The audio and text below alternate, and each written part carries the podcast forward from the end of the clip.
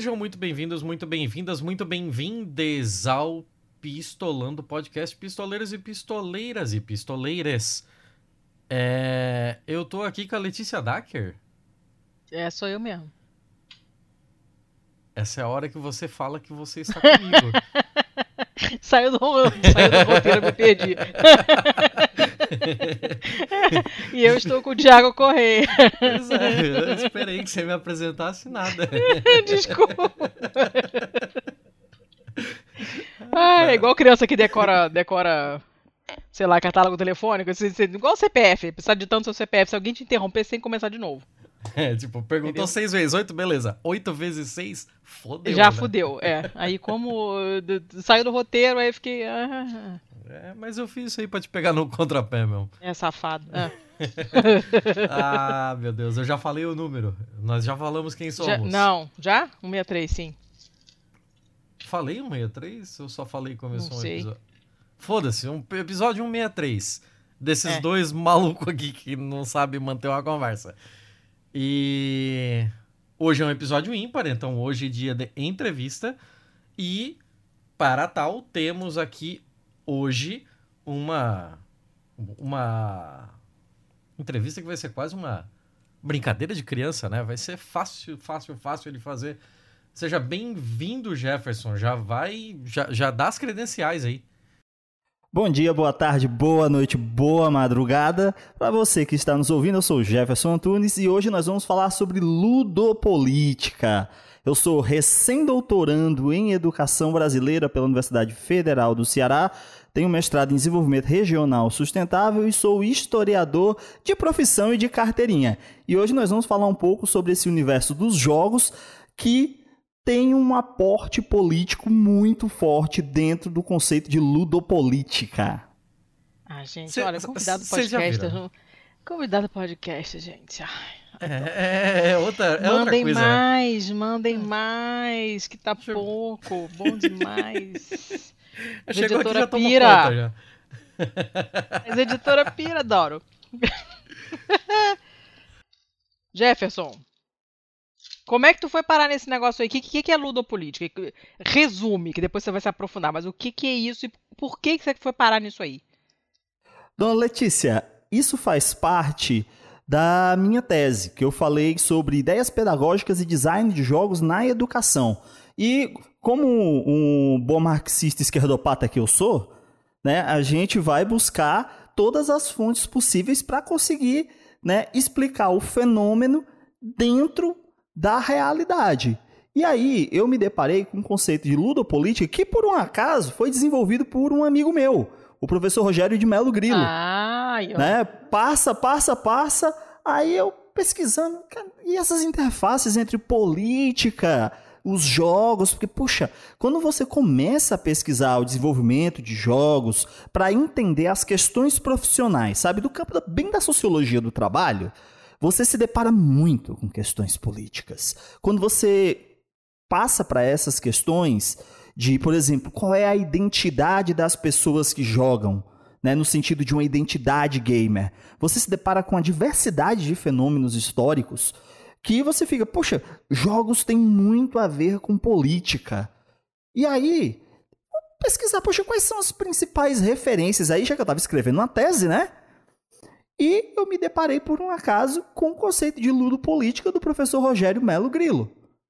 Aí fui falar com o Rogério, bateu um papinho com ele, e o Rogério disse: Não, Jess, é isso mesmo que você está pensando e tal, é a linha que a gente defende, porque o pessoal do Game Studies, mais centrado na Europa, tem outra discussão, uma discussão mais idealista, que está longe da realidade, que está longe da materialidade, que o jogo é lindo, que o jogo é maravilhoso, que o jogo é gostoso certo? Mas o jogo não é só isso. Né? Existem múltiplas interfaces entre o jogo, o jogar e as pessoas que jogam. O jogo é uma manifestação da cultura. Ah, então, nossa, você acabou de entrar exatamente no ponto que eu queria te perguntar. Que quando a gente está falando de jogo aqui, a gente está falando do jogo em si, então, tipo, mecânicas, tema, é, é essa parte, inclusive as questões técnicas mesmo do ato de jogar? Ou se a gente estava falando da parte de comunidades mesmo, de, de como isso, como o jogo molda os seus players ou o contrário, né? Olha, Thiago, tem é, a ideia de que quando a gente estuda os jogos, a gente não pode estudar o artefato. O artefato que eu falo é o jogo, a peça, o tabuleiro, é apenas ele. Mas também tem a relação de mediação que o próprio jogo proporciona. Quando as pessoas estão jogando, o jogo é uma ferramenta de mediação. Por isso que a gente chama ele de artefato. E ainda tem outro campo, que é a interpretação que as pessoas fazem sobre os jogos que elas jogam. Quando a gente lê um livro, a gente não tem uma interpretação sobre aquele livro que pode ser diferente uhum. da interpretação de outras pessoas? Pois bem, no jogo ocorre o mesmo fenômeno. Então a gente está falando aqui do jogo como uma experiência de jogar, que envolve o artefato, as pessoas que estão jogando e também a interpretação das pessoas que jogam. O jogo é um uhum. objeto de pesquisa múltiplo, muito interessante, né? E a gente acaba é, por um, um, certo positivismo da academia, um certo pragmatismo da academia, deixando um pouco de lado o jogo. E aí é que as pessoas que muitas vezes, e aí eu não vou dizer que é falta de caráter e tal, mas é da formação, acabam sendo muito idealistas com o jogo. Todo jogo é lindo, todo jogo é maravilhoso, é o lugar ideal da criança. Ai, como é bom jogar, vamos todos jogar juntos e juntas. E esquecem as implicações do jogo, do jogar e das interpretações do jogar dentro da realidade. O jogo é um produto feito por pessoas. Uhum. Né? Materialmente ele é isso. Existem trabalhadores e trabalhadoras e poucas pessoas pesquisam isso. Poucas pessoas falam sobre a profissão de designers de jogos. Você, se você for num um curso de pedagogia, o pessoal vai estudar muito brincar. O que é o brincar? O brincar se diferencia hum. do jogar. Brincar não é a mesma coisa necessariamente que jogar, né? Não. É. Disse, olha, o brincar, ele é livre né? Ele não hum. vai ter regras consensuadas. Ah, tá, tá. As regras é quem delimitam a diferença entre o brincar e o jogar. O brincar, então, ele não vai ter regras, ele é livre, ele é aberto. As regras podem, podem existir regras, mas elas podem surgir a qualquer hora ou não. Diferente de um jogo, que um jogo já tem um pacto de regras. Você já tem um conjunto de regras pré-estabelecidas e determinadas uhum. que ajudam você ao quê? a tirar as formas óbvias de ganhar o jogo. Porque, por exemplo, numa partida de futebol, se eu pegar a bola com a mão e correr dentro do gol, é gol. Mas não pode, né? A regra diz que não pode, mas seria uma forma óbvia de fazer um gol. Uhum. Sim. No, do mesmo jeito, para quem joga, por exemplo, um jogo de videogame, né, um jogo eletrônico, você não pode dizer como o jogo é para ser. Ele já está ali delimitado e você vai interagir com ele. Então, isso é o que diferencia o jogar e o brincar. E aí nós temos diversas tipologias, diversas categorias de jogos. Nós temos jogos colaborativos, jogos cooperativos, jogos competitivos, jogos individuais. E, é claro, a gente tem jogos quanto a plataformas, né? A gente tem o jogo eletrônico, ou o jogo digital, jogo de tabuleiro, também chamado de jogo físico. Uhum. A gente tem os jogos de RPG, que são jogos de narrativa, tem jogo de realidade mista, tipo Pokémon Go, que é um jogo de realidade mista, e tem os jogos de realidade virtual. Nós temos uma diversidade de tipos de jogos. Né? Então, jogos são uma manifestação da cultura muito diversa. É algo que está conosco. Né, e que faz parte da civilização humana. Uhum. Não existe civilização humana onde não exista o fenômeno do jogar. Hum. Sim. Certo? Sim, é por claro. isso que eu digo que ela é uma manifestação da cultura. Né? Ela nos acompanha dentro da nossa história e do nosso contexto. E é próprio da cultura humana. Né? E eu vou frisar de novo da cultura humana, porque tem um pessoal que vai dizer o que? Bicho joga, animal joga. Não. São raros os animais que transmitem algum nível de cultura. Geralmente são animais que conseguem usar ferramentas, hum. como orangotango, corvo. Né? Esses ah, animais. Eles, eles, eles jogam? não, a gente não pode dizer que eles jogam, mas eles conseguem transmitir cultura. Hum. Então já é um passo para poder entender se eles jogam. O que a gente sabe é que eles brincam, que é livre. Sim.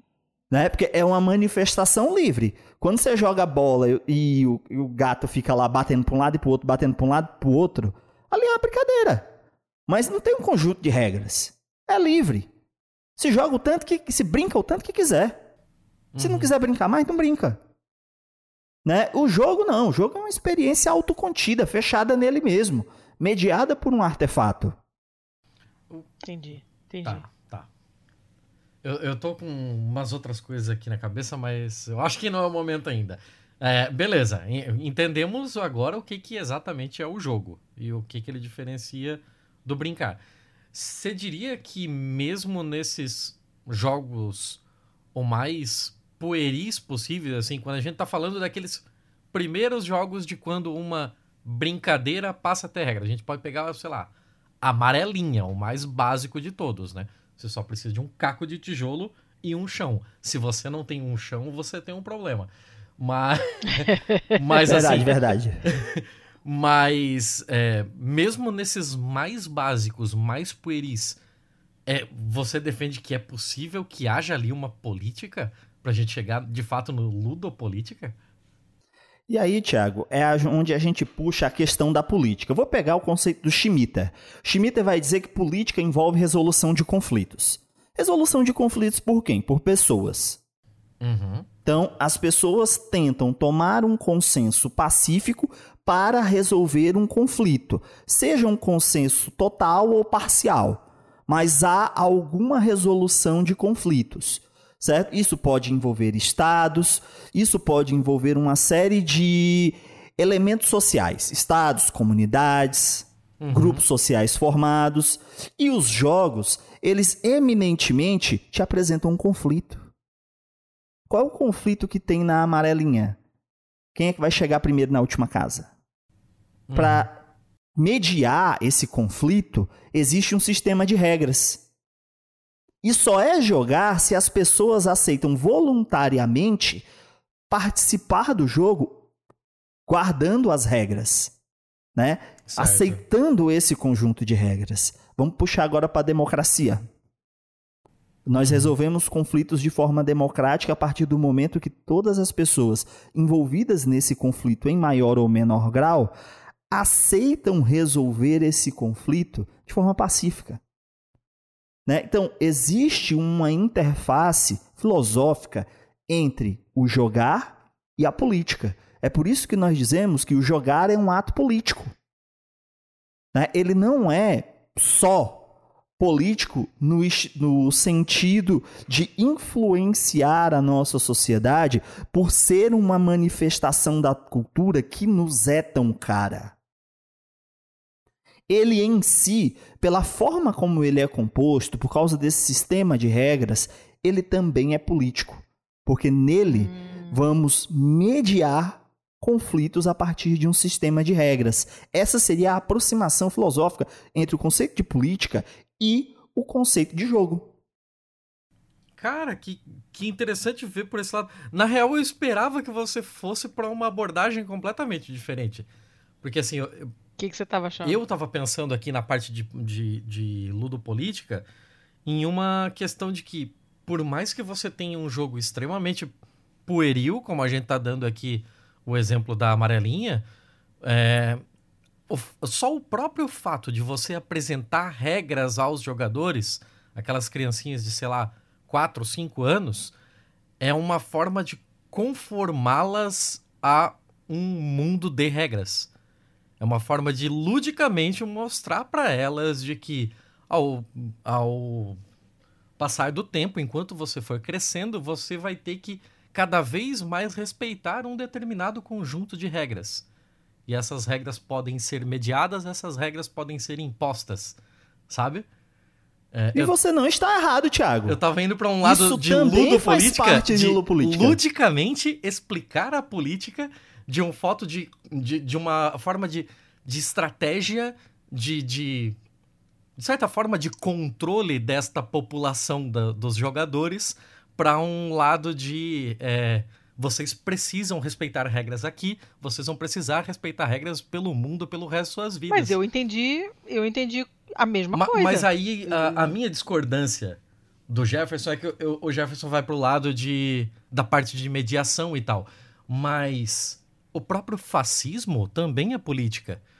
Então o Sim. próprio fato de você não abrir uma questão à discussão e impor uma determinada resolução de problema também é política, né?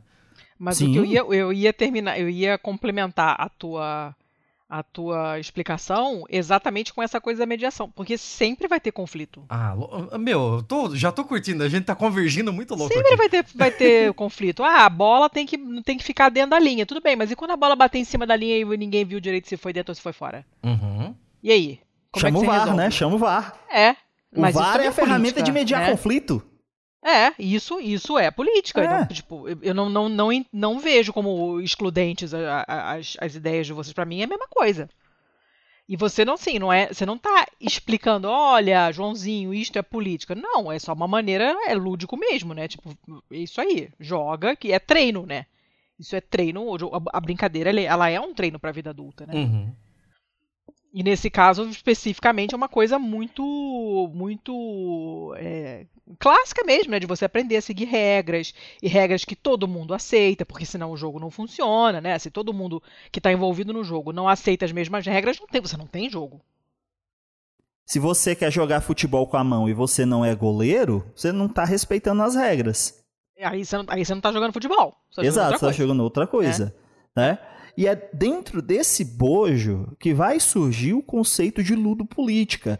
O professor Rogério de Melo Grilo e a professora Regina Célia Grando escreveram um artigo bem legal chamado Ludopolítica, a ditadura da ludicização. E aí eu tirei aqui um trecho que explica bem direitinho o que é ludopolítica. Vai dizer o quê? Emerge a ludopolítica, que nada mais é do que uma forma intencional e sistematizada de controle, por isso político, das nossas práticas de divertimento, de tempo livre e da nossa expressividade.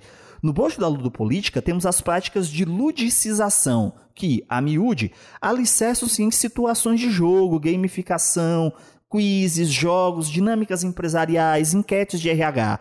Em resumo, são atividades que se fundamentam em uma suposta extensão do paradigma do jogo e do lúdico, propedendo a esferas dos quais eles costumam ser excluídos, como o trabalho, a política e a educação escolar. Eu, eu devo, eu devo discordar. Jogo de RH devia ser crime.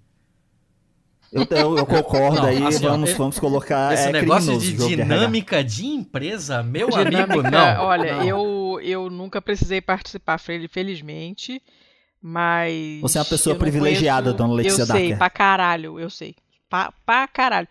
E não, não, não conheço ninguém que tenha tido nenhum tipo de experiência agradável com esse tipo de coisa. Não é Ninguém. possível. Todo mundo sai odiando todo mundo, querendo matar. É uma, sempre uma experiência muito péssima. Você sai odiando a pra empresa, se odiando, odiando os seus colegas Odiando de trabalho, colegas, o odiando capitalismo, quem propôs tudo. essa porra, odiando todo e qualquer aspecto da sua vida. É incrível, assim, ó. É a- uma ferramenta das mais destruidoras de um ambiente de trabalho. Mas tá. é, E geralmente tá- tem um coach envolvido. Ah, com certeza, com certeza, porque ele vai querer fazer uma parábola aí sobre alguma coisa, né?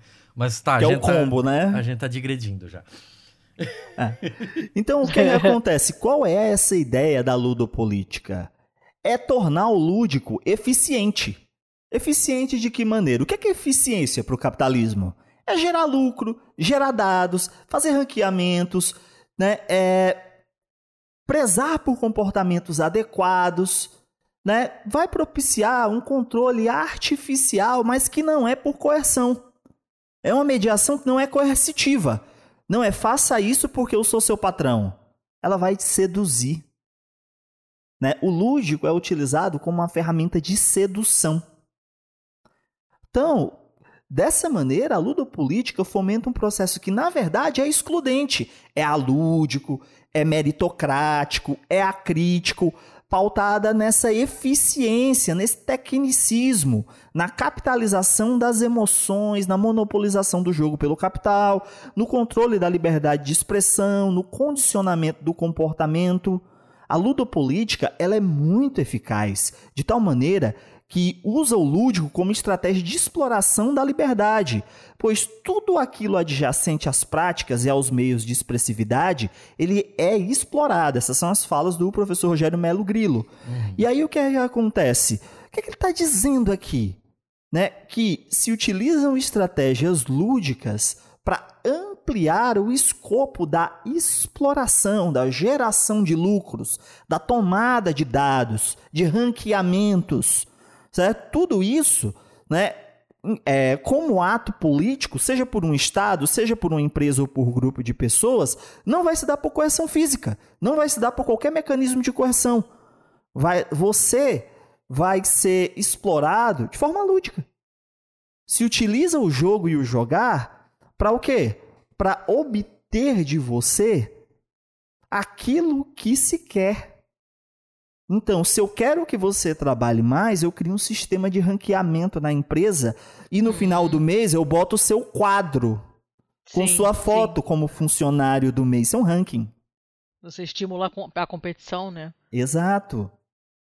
Né? E é o que acontece. Nós temos muita coisa sobre isso. Né? É, uma das primeiras coisas que a gente discute bastante é a gamificação pessoal fala muito de gamificação. Gamificação uhum. isso, gamificação aquilo, gamificação para um lado, gamificação para o outro. O que é, que é gamificação? Gamificação é o uso de elementos de jogos em atividades que não são jogos. Não é usar jogo, não é pegar um jogo e aplicar, é usar coisinhas dos jogos. Né? Coisinhas aqui, eu, eu falei, chama de mecânicas. Certo? Então, por exemplo, é, utilizar um sistema de ranqueamento. Você não tem um joguinho de corrida, não tem o pódio? Ali é um ranqueamento. Você pega esse ranqueamento e joga para dentro da sua empresa. E aí você não diz, olha, eu estou forçando vocês a trabalhar, eu quero que vocês trabalhem mais, por isso eu vou forçar vocês a trabalhar mais. Não, olha, aqui é uma empresa livre, democrática, aberta. Nós criamos um ranking para mostrar para vocês como nós valorizamos o trabalho de vocês, né? Nós vamos dar bonificações. Bônus é coisa de jogo. E aí uhum. o que, é que acontece?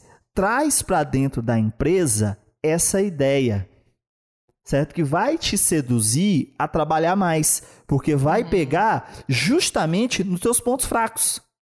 A ludicidade é um ponto fraco para todo mundo. Nós temos experiências tanto positivas quanto negativas com o lúdico, uhum. com jogar, justamente porque é uma manifestação da cultura que nos acompanha, que Ninguém faz parte perder, da né, nossa gente? vida. Ninguém gosta de perder.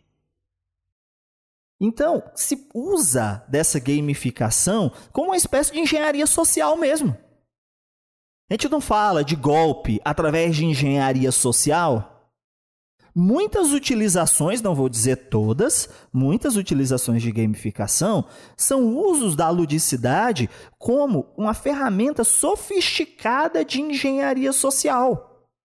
Eu uhum, recomendo, para quem quiser saber um pouco mais sobre esse assunto de gamificação, que é um exemplo, mas não é o nosso tema hoje, nosso tema é a ludopolítica, dá uma lida no Ian Bogost, que ele vai escrever é, Gamification as a Bullshit.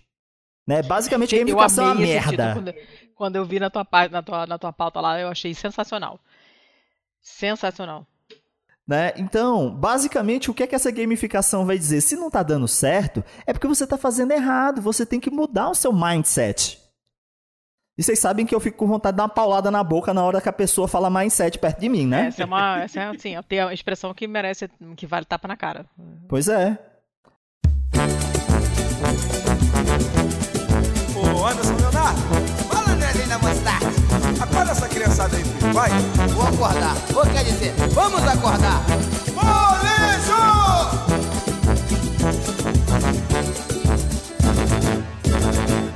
Acorda criançada, tá na hora da gente brincar. Brincar de pique, esconde, pique, cola e de pique, tá, tá, tá, tá. Nessa brincadeira também tem pique, bandeira amarelinha pra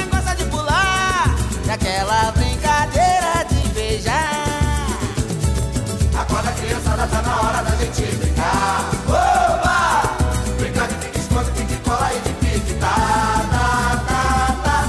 Nessa brincadeira também tem pique, bandeira amarelinha, vai ter nada de pular. Andrezé, Fala, filho. sabe qual é a brincadeira que eu mais gosto? É claro que não. Aquela brincadeira de beijar. Essa,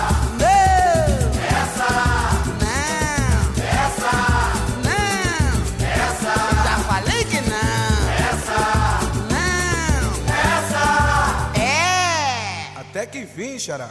Pera, uva, maçã ou salada mista? Salada mista! Beija, beija.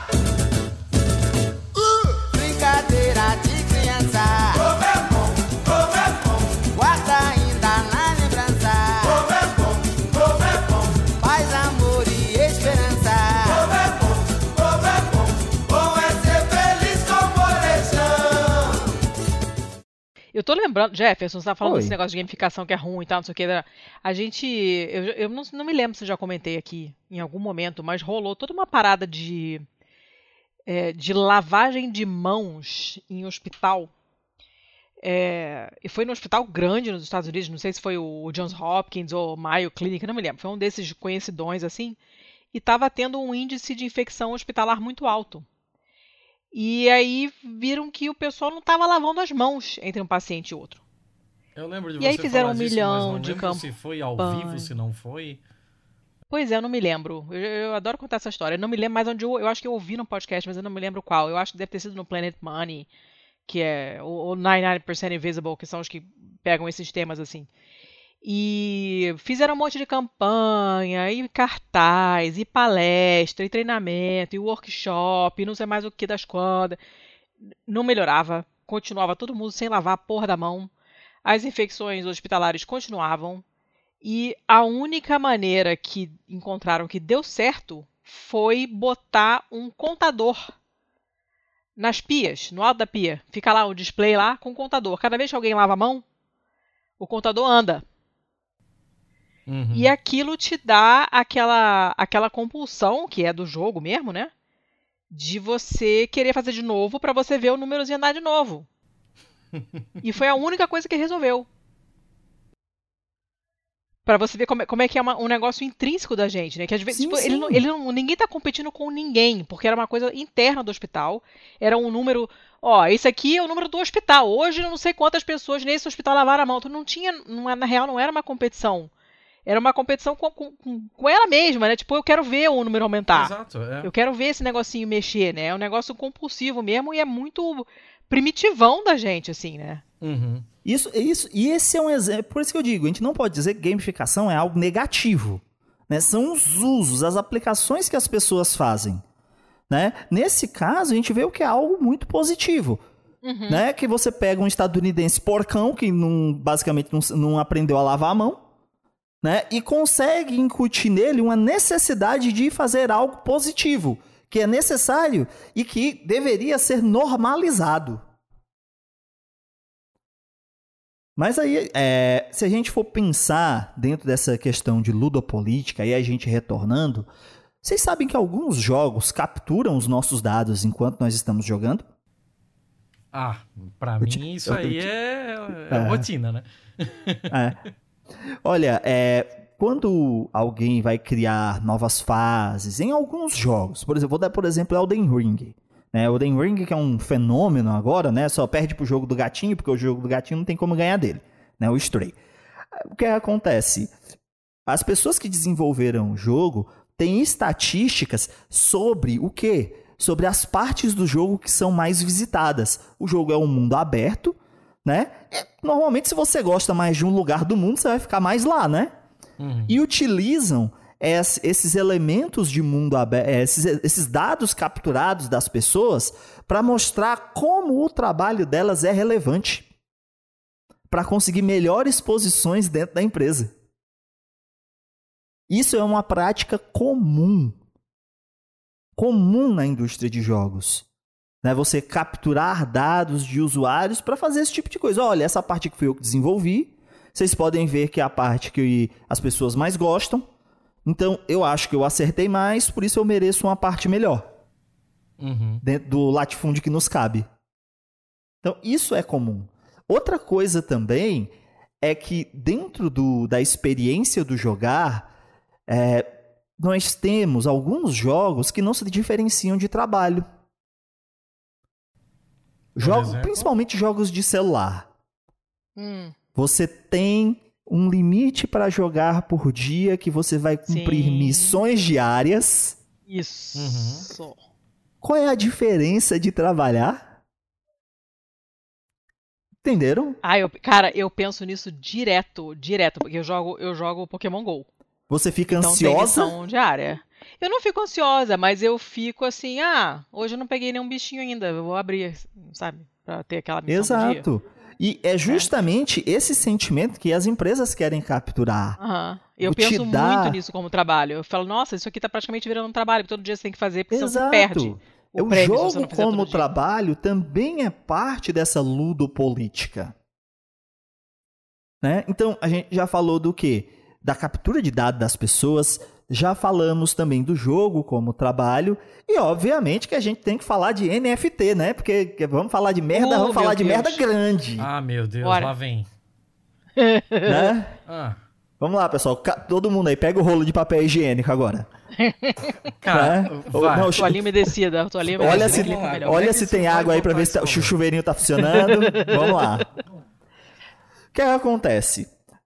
É, para quem não sabe, é tokens não fungíveis, fungíveis, nome horrível.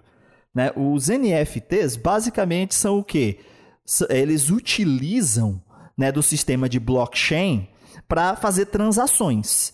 Então, se eu quero comprar, sei lá, uma foto do Thiago com uma banana na cabeça via NFT, só eu tenho a propriedade desse NFT. Mesmo que qualquer pessoa possa fazer um meme com isso, qualquer pessoa possa ter no computador, mas eu posso dizer que eu tenho a propriedade da foto do Thiago com a banana na cabeça, porque ele me vendeu o NFT por dois Ethereums.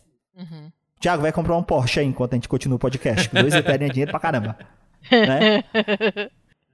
E isso foi trazido para trago para dentro do universo dos jogos. Basicamente, jogos com moedas internas, que para você jogar o jogo, você tem que comprar essas moedas. E à medida que você vai se desenvolvendo no jogo, as pessoas vão perdendo moedas, logo você vai ganhando moedas. E quem entra primeiro, né, vai ganhando mais moedas porque está jogando há mais tempo. E quem entra por último ganha menos moedas porque está jogando há menos tempo. Como é que chama isso? Esquema de pirâmide. Cara, isso aí é pirâmide total. total. Ah. Tem orelha de esquema de pirâmide, rabo de esquema de Ah. pirâmide, focinho de esquema de pirâmide, cheira esquema de pirâmide, certo? Isso- Anda que nem esquema de pirâmide. Pois é. Relincha que nem esquema de pirâmide. Vota no candidato do esquema de pirâmide, mas dizem que não é esquema de pirâmide. E isso foi Ah. trago para dentro do universo dos jogos, que transformou o jogo mais ainda em uma atividade de trabalho. Porque quando a gente falava de jogos com missões diárias, a gente não tá falando de ganhos, né? A gente não tá falando de lucratividade, a gente não tá falando de é. valor de troca. Sim. Agora, com o NFT dentro dos jogos, ainda bem que, pelo visto, é uma moda que não vai completar o seu ano de vida. Porque o que é que tem acontecido? Basicamente, as pessoas que criam os jogos, né, estão ocorrendo muitos casos, não vou dizer todos, que simplesmente o dono do jogo fecha o jogo e vai embora. E ele fecha o jogo com os seus Ethereum lá dentro e basicamente é dele agora. Com Sim, seus não Bitcoin lá dentro? Pois é, você resgatar. perdeu.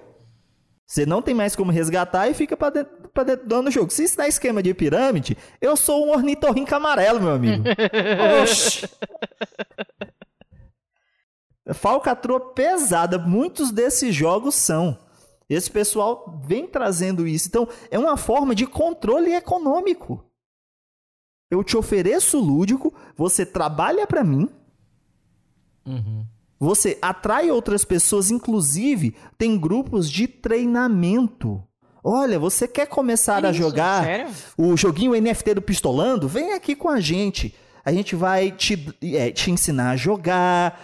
Que aí o jogo também tem missão diária. Você vai jogar com os nossos personagens, com os nossos bonequinhos. Aí quando você aprender, você vai poder fazer o seu primeiro investimento dentro do nosso grupo de mentoria.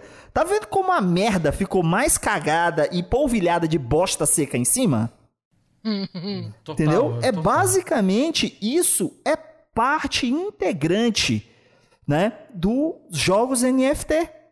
Criar essas comunidades de não de desenvolvimento, mas de mentoria de jogo.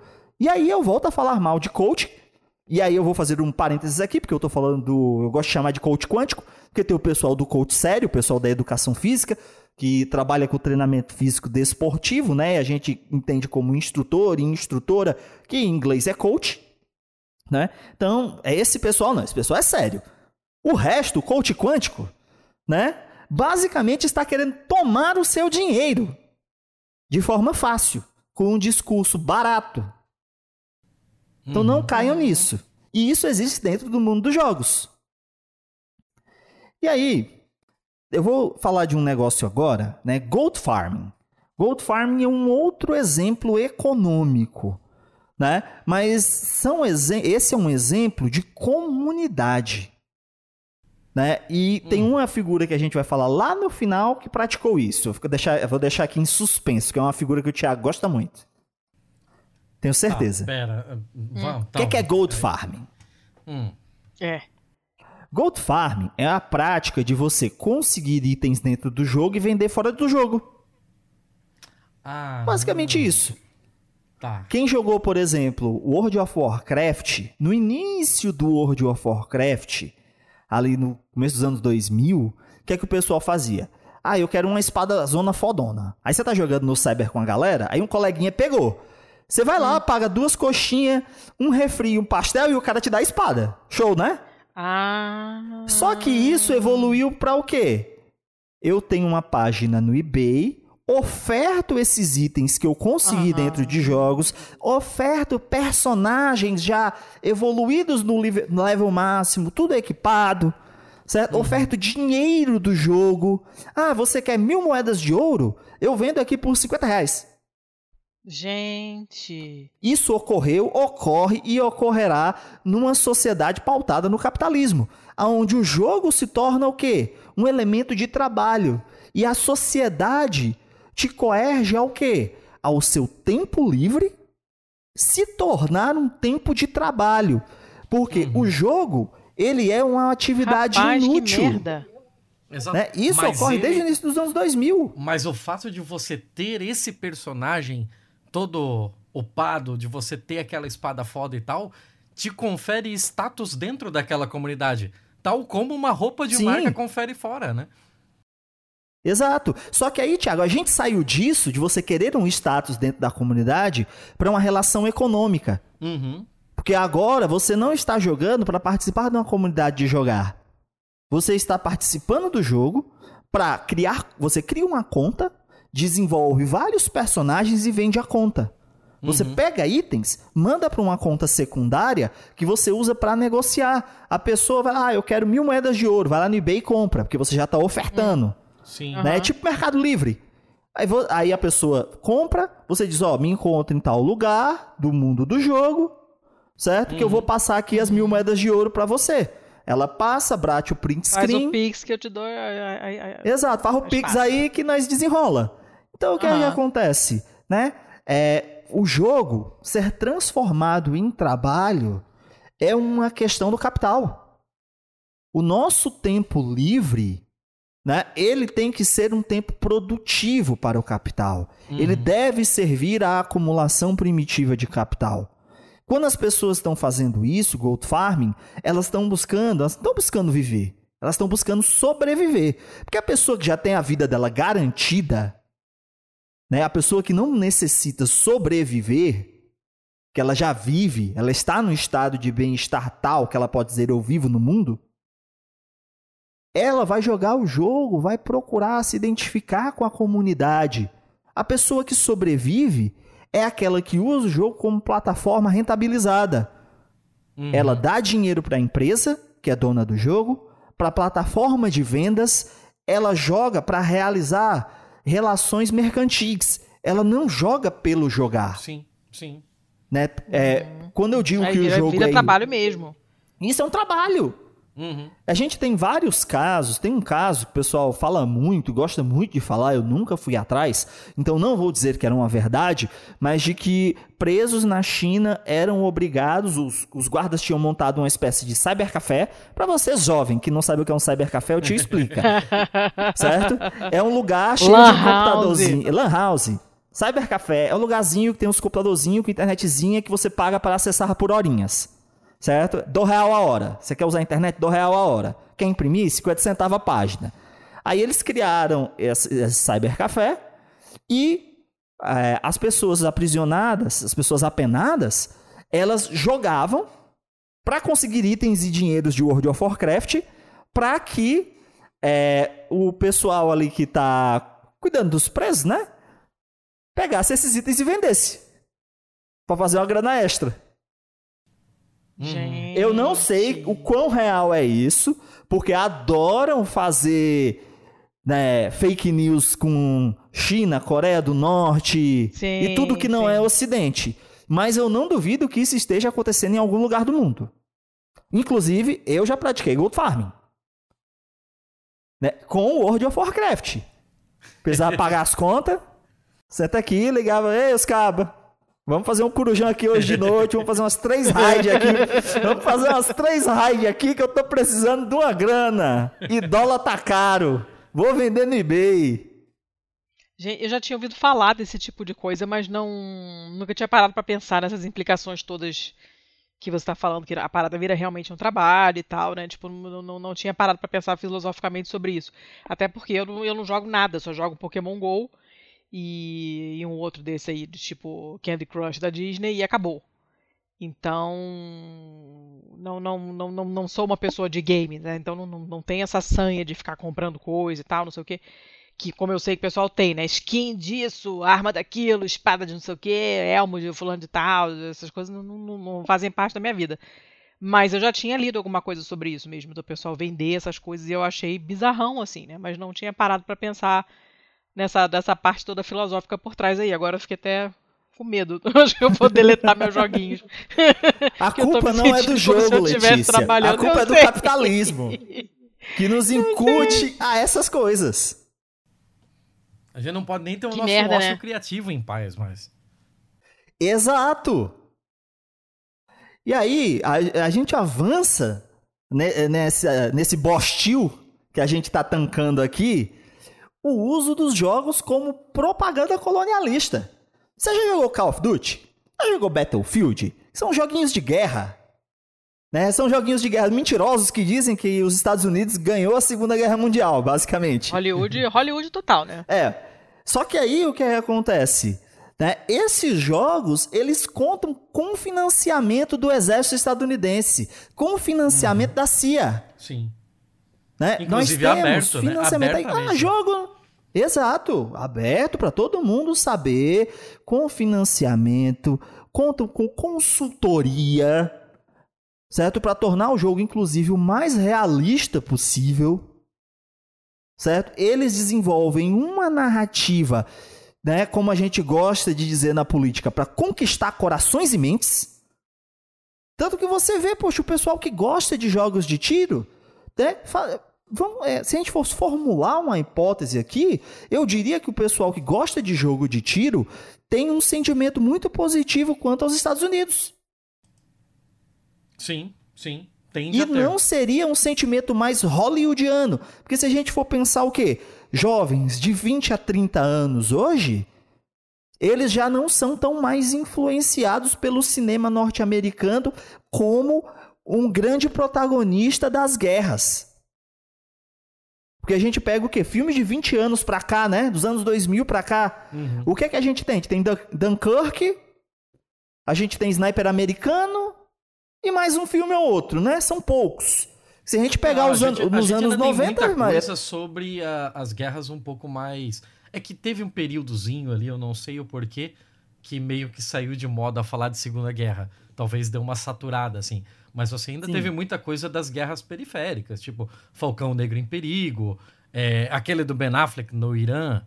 é, esqueci o nome. Caralho. Ah, sei lá. Mas, mas tem, tem. Que é do mas- filme falso pra tirar o povo, né? Isso, esse mesmo. Isso, não aquele. o nome. O, como é que chama? Aquele com A, meu Deus do céu. Argo, Argo. Argos. Isso. Argo. Isso. Argo, então, tipo, Argo. Isso. você ainda tem muito disso, É. né?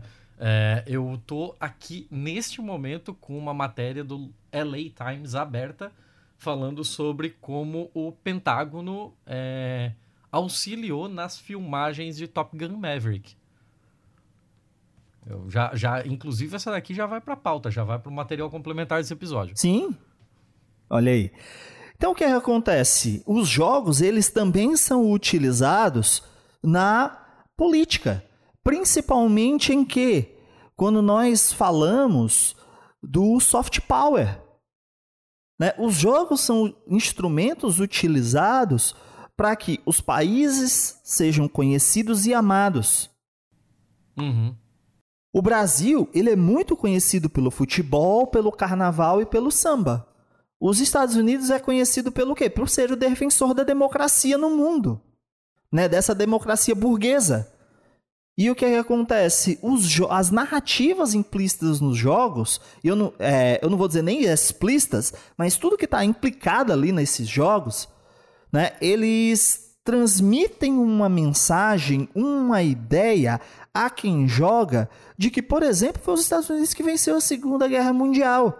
Parece que tava todo, Sim. tava todo mundo sentado, comendo cuscuz com leite, né? E os Estados Unidos foi lá e venceu a guerra. Como diz Gessé Quirino, né? Grande contador, grande contador nordestino, tava todo mundo comendo cuscuzinho com leite, bem sentado, e os Estados Unidos foi lá e venceu a guerra. Sim. Certo? Então, é, invisibiliza, cria novas histórias. Ah, isso cria novas histórias? Não. Desculpa, eu tô sendo uma pessoa muito boa. Né? Difunde fake news abertamente. É, falsifica a história. É né? revisionista. Jogos de tiro são extremamente revisionistas. Sim.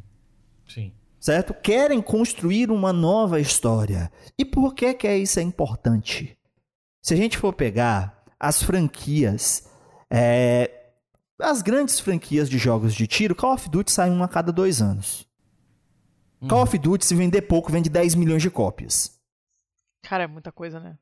A indústria de jogos é a maior indústria cultural do mundo. E a galera que reclama do joguinho de futebol que sai um por ano.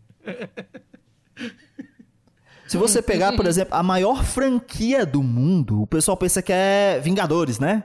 Pensa que é a Disney. Não, a maior franquia do mundo é Pokémon. Uhum. Ah, olha só. Pokémon é a maior franquia do mundo. E Pokémon surgiu como? Um desenho na TV para vender jogo de Game Boy, Uhum. que depois virou bonequinho, que Carta, virou mais jogo, que virou carta, que entrou no celular, que entrou nos corações e nas mentes de todo mundo. E o Japão utiliza a ludicidade do quê? Do Pikachu com aquele filho da puta que morreu, né? Vestido lá de Mario, usando o símbolo Pikachu como um símbolo nacional para dizer o quê? O Japão é amado. Olhe como os nossos símbolos culturais, os nossos jogos são impactantes para você. Um cara de extrema direita, né, com um discurso de extrema direita, que era o Shinzo Abe, tá no colo do capeta, ainda bem para quem é católico. Né? E o que é que acontece? Nisso o lúdico é utilizado. Essa é mais uma relação de ludopolítica. É uma relação de soft power. É uma relação de soft power que está presente nos jogos, nos símbolos e signos que estão ligados aos jogos. Que tenta nos controlar. Controlar o quê? Nosso consumo. Porque, poxa, eu vejo ali. Eita, é esse Bulbasauro aqui que eu gosto do Bulbasauro. Que ele é- o Bulbasauro ele é ranzinza, né? Aí eu, eu gosto do Bulbasauro, eu, eu, eu olho assim, o Bulbasauro seria um grande marxista. E aí o que acontece? Eu olho, caralho, o Bulbasauro tá massa, velho. Falta só uma barbinha nesse Bulbasauro aqui. Né? Ah, Mesmo, é sou- claro, todo mundo sabendo que o Charmander é quem tem tem o fogo no rabo, eu gosto mais do. O Fogs and the Rabs. Ah, eu, É, eu sou time Squirtle, cara. O Squirtle era foda. Ele participava de uma. De uma. Squirtle é bombeiro, é, trabalhador, né? companhia, companhia de bombeiros voluntários. Então, tipo, ele já era de Pois é. uma, de uma brigada voluntária, já tinha aquela ligação com a comunidade dele. Ele também tem potencial pra caralho. Aí veio o Ash, filho da puta, e pegou o Squirtle pra fazer rinha de bicho. Que basicamente Pokémon é uma história do quê? De um menino de 10 anos que foi expulso de casa com um rato pra fazer rinha. É, né? É basicamente essa a história de Pokémon. sim. É, bem por aí. né? É basicamente isso. E aí a gente pega esse lúdico e o quão ele impacta as nossas vidas, impacta o nosso consumo, as nossas escolhas, como nós vemos os outros países e vemos o mundo. Sim, é, nesse, nesse ponto, assim, a gente precisa tirar o chapéu demais pra comunidade modern, né? Porque eles são os caras que conseguem é, subverter a lógica é, dessas companhias para os seus jogos e transformar eles em coisas completamente diferentes, assim. Tipo, tem uma galera que fez um pack, vocês sabem, eu já falei várias vezes aqui no Pistolando, que eu sou putinha do Cities Skylines. O meu negócio é construir cidadezinha e gerenciar trânsito. E o, o Cities Skylines tem uma cacetada de mods feitos pela comunidade para, por exemplo, se você é anarquista, você abolir a polícia. É, e assim, é, o Cities Skylines tem aquela, aquela lógica de uma cidade é, com um visual totalmente europeu que funciona de uma Limpa forma e higienizada, né? linda, higienizada, que quase todos os, os bonequinhos que você vê andando na rua são brancos. É, ela tem o aspecto de cidade europeia de um paizinho de social-democracia. E a comunidade modern perverteu a porra toda. Hoje você tem ali o botecão com as cadeiras de plástico da escola na frente. Hoje você tem o golzinho quadrado andando numa rua de lajota. Hoje você tem Vem cá, explica aí pra quem não sabe o que é modder. Explica o que é, porque, por exemplo, eu não sei. Então, é a é, modder vem de modification mesmo, né? Então é o pessoal que tem acesso a determinadas partes do jogo para fazer modificações nela que podem ser funcionais ou visuais. Você pode simplesmente modificar o visual de um jogo para que é, quando você jogue GTA 4, qu- quando você jogue GTA não seja mais o CJ, mas seja o Hulk da pisadinha, é, o seu personagem principal. Ou você pode fazer coisas que mexem necessariamente com mecânicas, com lógicas, com as próprias regras do jogo. Então, é, alguns jogos são mais permissivos, outros menos, com essas comunidades, mas eles sempre dão um jeito e eles são o que salvam esses jogos, assim, porque eles permitem que você crie lógicas diferentes neles, que, que eles permitem que você jogue ele de formas as quais eles não foram desenhados para funcionar daquele jeito, mas que funcionam e muito bem, obrigado, inclusive melhor do que o original. É, tem uma série de coisas assim, tipo a a turma do The Sims, a turma do The Sims, o The Sims é um jogo todo puritano e castrado em determinados pontos e ele limita as suas ações em uma série de coisas. Comunidade modern deixa com que você possa viver o resto da vida do seu personagemzinho de The Sims é, injetando metanfetamina e passando scam para as pessoas no computador. E é isso aí. Que coisa saudável. Então, tipo, né, claro que é um uso completamente pervertido da, da ideia, né? Não, não era pra ser assim e tal. Mas cria essa nova possibilidade. Ele te tira da lógica implementada pelo desenvolvedor original. E, e essas pessoas muitas vezes são cooptadas para trabalhar na própria indústria. A gente tem o, o caso do Ice Frog, que é um cara que criou um mapinha do World of Warcraft. Ah, do of Warcraft não, do Warcraft. Né? Que foi o Dota, que é o Defender of the Ancients. Que esse mapinha virou um jogo completamente novo. Né? E que Gente! hoje é responsável né, por, por ser um dos esportes de maior sucesso no mundo. Incrivelmente chato, não coisa. sei como. Mas ok. Adoro MOBA, adoro MOBA. Criado pelo Ice Frog, o Ice Frog rola. Chato E aí para o que, é que um acontece? Mas o que eu gosto mesmo é jogo de fazendinha. né? eu, eu, eu, eu jogo games de Agroboy. Desculpa. Você não tá falando de, de daqueles É, simulador Harvest de... Moon. Ah, tá. eu Pensei É, simulador de dirigir trator. Lá. Harvest Moon, legalzinho. Não, de trator é. Trator não é, não é minha vibe, não. Nem trator, nem caminhão. Né, Eu tenho simuladores de caminhão. E aí, Letícia, é, dentro disso, dessas comunidades de jogos, tem muita gente que faz esses mods que muda a interpretação do jogo. Lembra que eu falei no começo? A gente estuda o artefato jogo, as pessoas jogando, né? As pessoas mediadas pelo jogo e a interpretação do jogar. O mod é uma interpretação do jogar. As pessoas interpretam e reinterpretam os jogos. E essa interpretação e reinterpretação acabam se dando através do quê? Desses mods. Através das Entendi. discussões, né, dos grupos de jogos, né, dos encontros. A gente tem muitos grandes encontros no mundo sobre jogos. Né? Então tem toda uma comunidade que a gente costuma chamar de comunidade gamer. E essa comunidade, ela também é cooptada por questões da ludopolítica. E aí agora eu vou até parar de brincadeira, porque tem um caso muito sério, que é o caso Gamergate. O caso Gamergate, pessoal, foi é, nomeado em alusão ao escândalo de corrupção Watergate, né?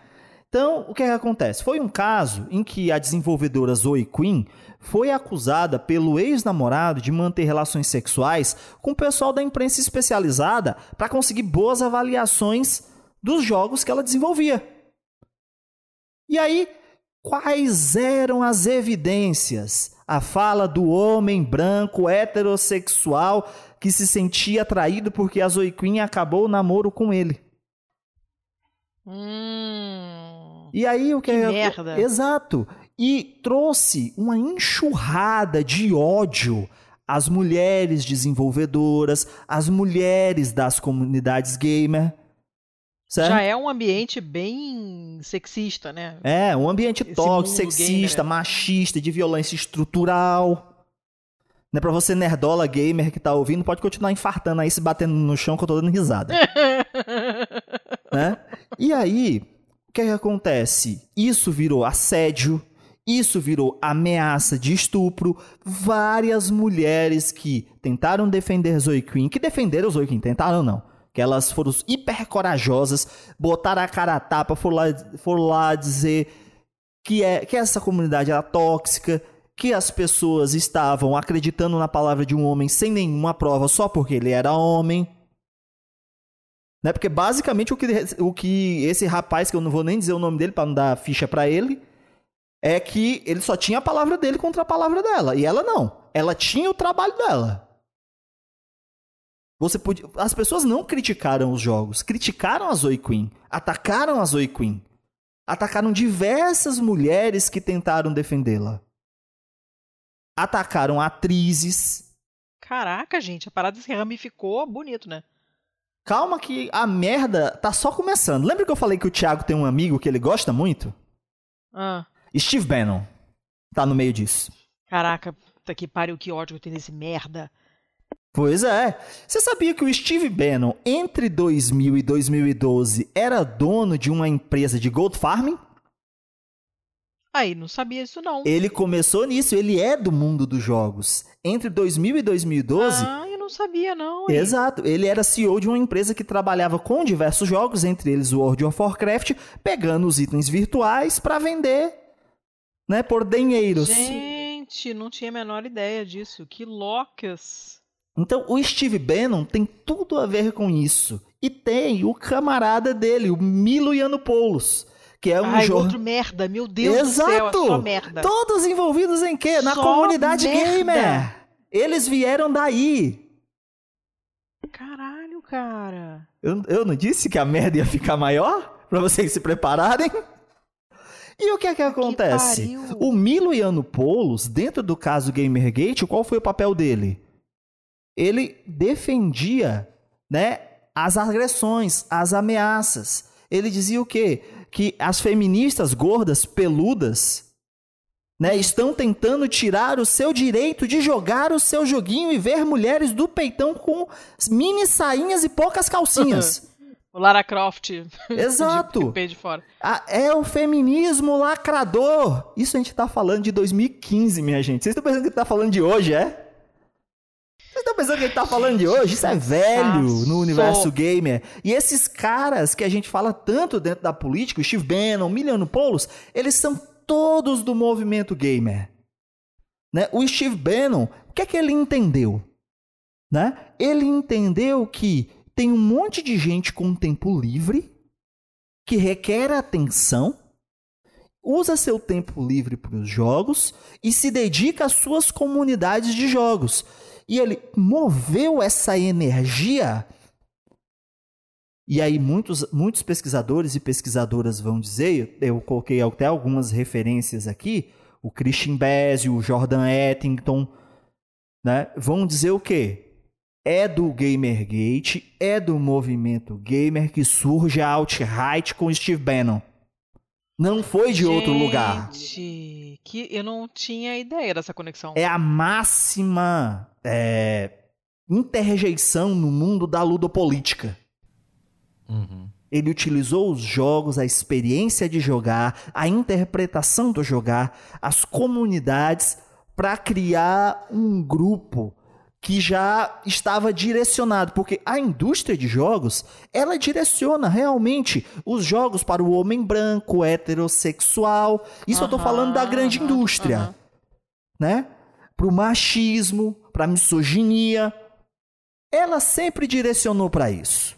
Além de você falou da Lara Croft, a gente tem um milhão de exemplos. Exemplos abundam. E aí o que, é que acontece?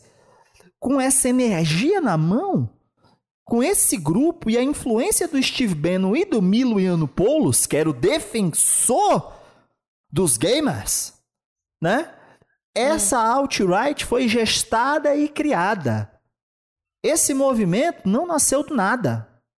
Ele tem bases muito sólidas. São pessoas que sabem mexer com as tecnologias digitais, é padrão gamer. São pessoas que sabem operar Deep Web, que também é padrão gamer. São pessoas que sabem utilizar as ferramentas e algoritmos de redes sociais, é padrão gamer. O Steve Bannon encontrou essa comunidade que estava relegada. Movimentou ela para uhum. fazer o que ele queria. Isso é ludopolítica. Ele mediou a necessidade das pessoas de atenção e a necessidade de ganhos financeiros dele, porque tudo que o Steve Bannon quer é grana, não é outra coisa. Porque até dinheiro do muro lá que o Trump ia fazer e o povo imbecil queria dar dinheiro pro Trump, ele roubou, né? Tá respondendo sim, por isso e a gente pode dizer que ele roubou porque ele tá condenado. Então, a formação da extrema-direita estadunidense está muito ligada a isso. Tiago, você tá bem? tá legal, Tiago? Tá no mudo, ele tá no mudo. Ô, ah. filha da puta. Tiago. Alô! Ai. Tava no mudo. Tava. Você tá bem, Thiago? Tava no mudo aqui, bem burraço. Claro que tava no mudo, eu conheço a peça. Não, tô, Falando tô, tô aqui me sentindo contemplado, cara, porque é bem por aí. A gente viu isso acontecer. E assim, é, deu para ver, inclusive, se você for pegando o rastro de como cresceu essa alt-right, ela vem via Forchan, que era um local que era considerado um, um lugar seguro dos, dos gamers na época, né? Você pega o começo lá da geração gamer dos anos 2000 e o Forchan já era um lugarzinho de, de fóruns de, de safe place, assim. Que eles achavam que podiam falar tudo e fazer tudo o que queriam. Eu não sabia, eu sabia que tinha essa coisa do Fortran, tá, não sei o quê, mas eu não tinha ideia que tinha toda essa parada do. Nossa, falando, tinha, tinha, tinha é, que rolava toda essa parada do, do desse, desse, universo gamer e que a, a, os conceitos mesmo, né, foi, foram adotados assim e deturpados de certa forma, imagino. Não tinha a menor ideia dessa conexão. Tô chocadita. É, é, que o universo gamer ele é muito, ele é muito gregário, né? Ele sempre procurou ter a sua comunidade. As pessoas procuram isso, elas é, jogam N jogos e depois você vai procurar a sua comunidade de outros jogadores daquele mesmo joguinho que você para que o pessoal faça junto uma raid, para que você é, faça uma corrida um contra o outro, para que você dispute X coisa e Y coisa.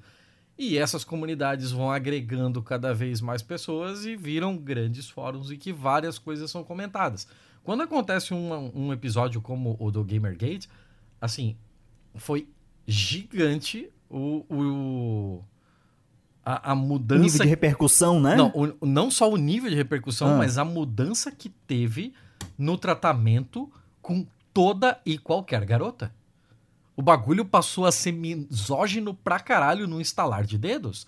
Assim, ó, a gente não vai dizer que antes disso era o paraíso da capa da revistinha do, dos Testemunhos de Jeová.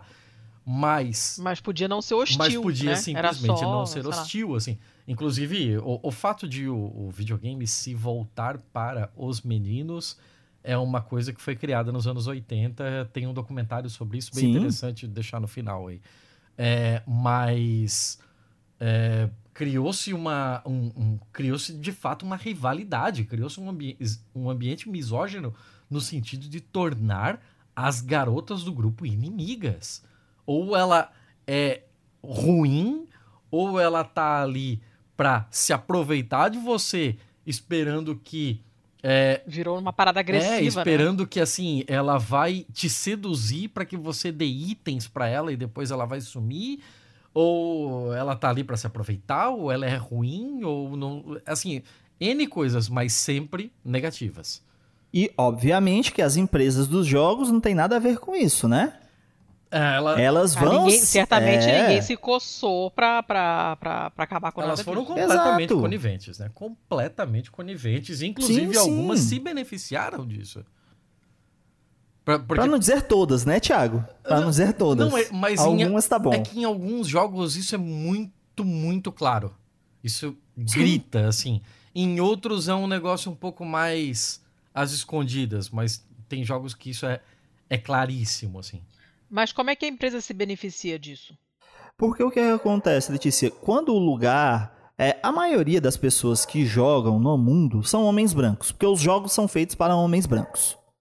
Se seu jogo é um lugar seguro para um homem branco poder falar a merda que ele quiser, ele vai querer jogar esse jogo.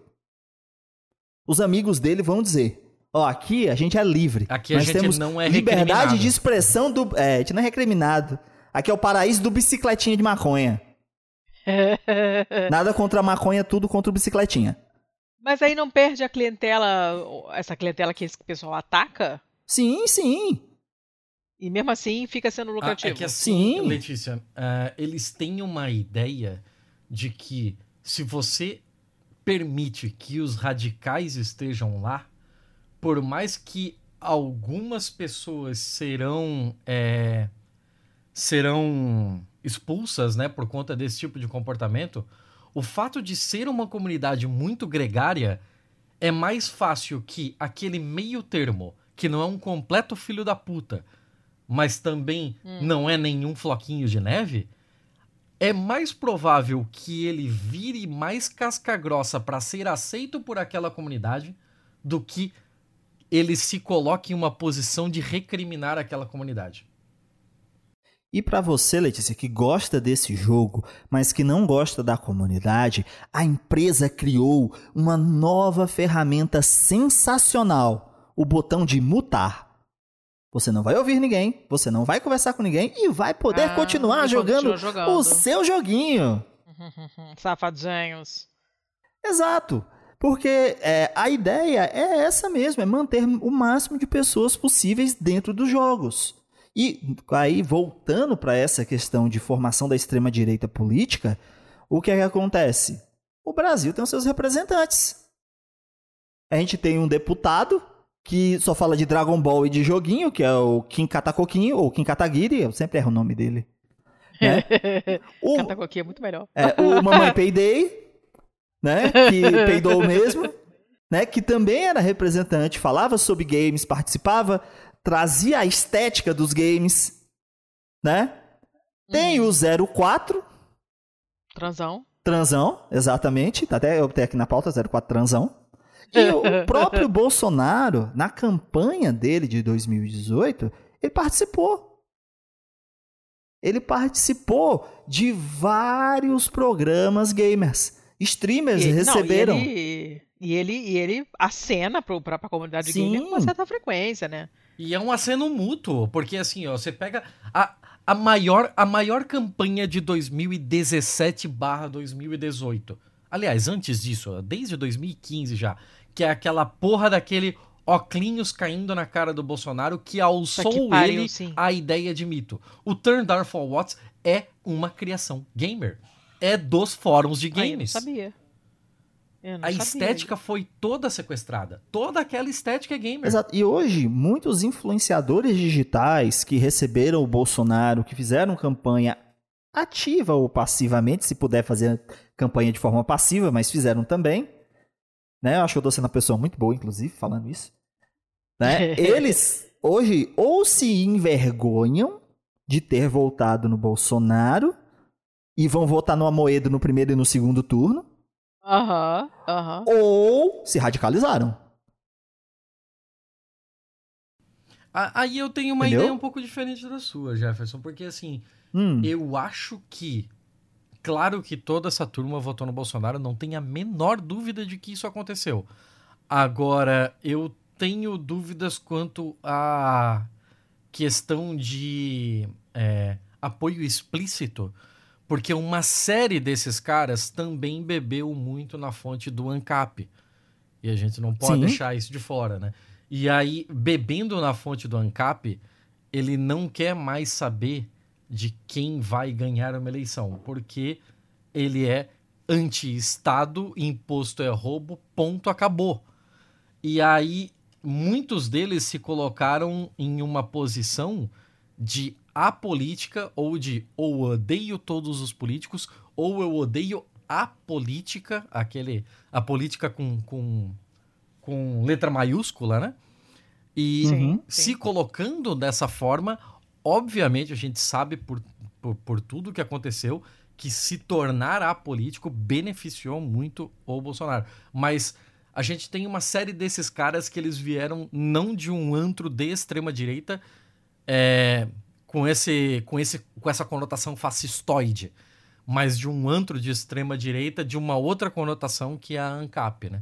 ANCAP é um outro segmento que a gente às vezes precisa saber diferenciar um pouquinho do que é o, o, o fascistão ou nova juventude hitlerista aí. É, Tiago, mas a gente pega, por exemplo, eu tô falando no perfil de se radicalizar, por exemplo, o caso do Bicicletinha.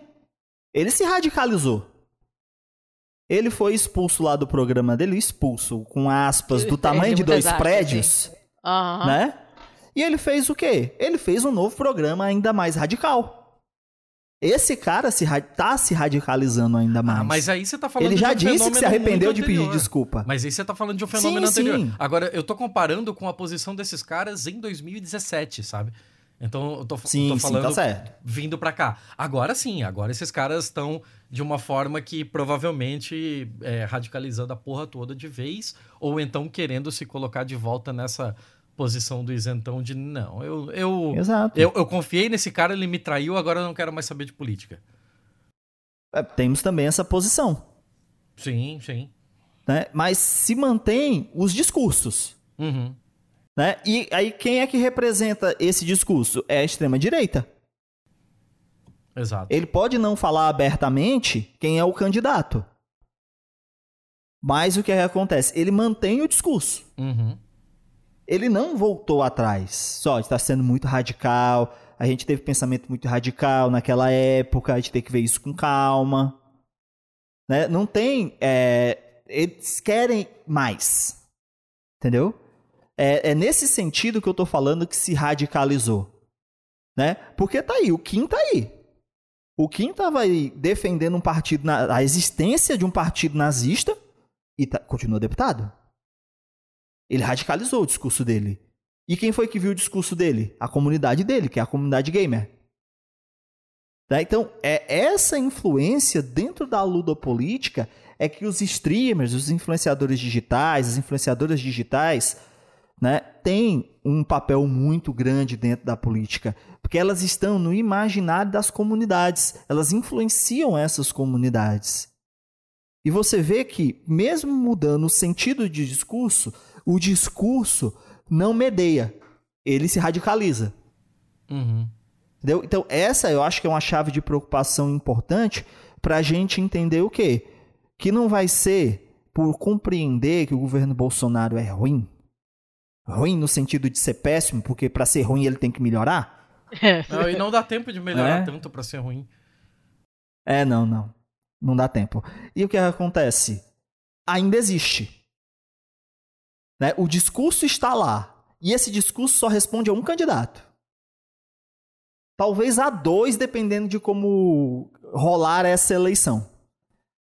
E aí, voltando para a política, já que a gente falou de um caso duro, complexo, como o Gamergate, o Steve, o Steve Bannon, Miliano Polos, né, o- os políticos brasileiros, tem um outro caso também de luta política, que eu acho que é o caso mais cringe de todos e que deu errado, que é o Ciro Games.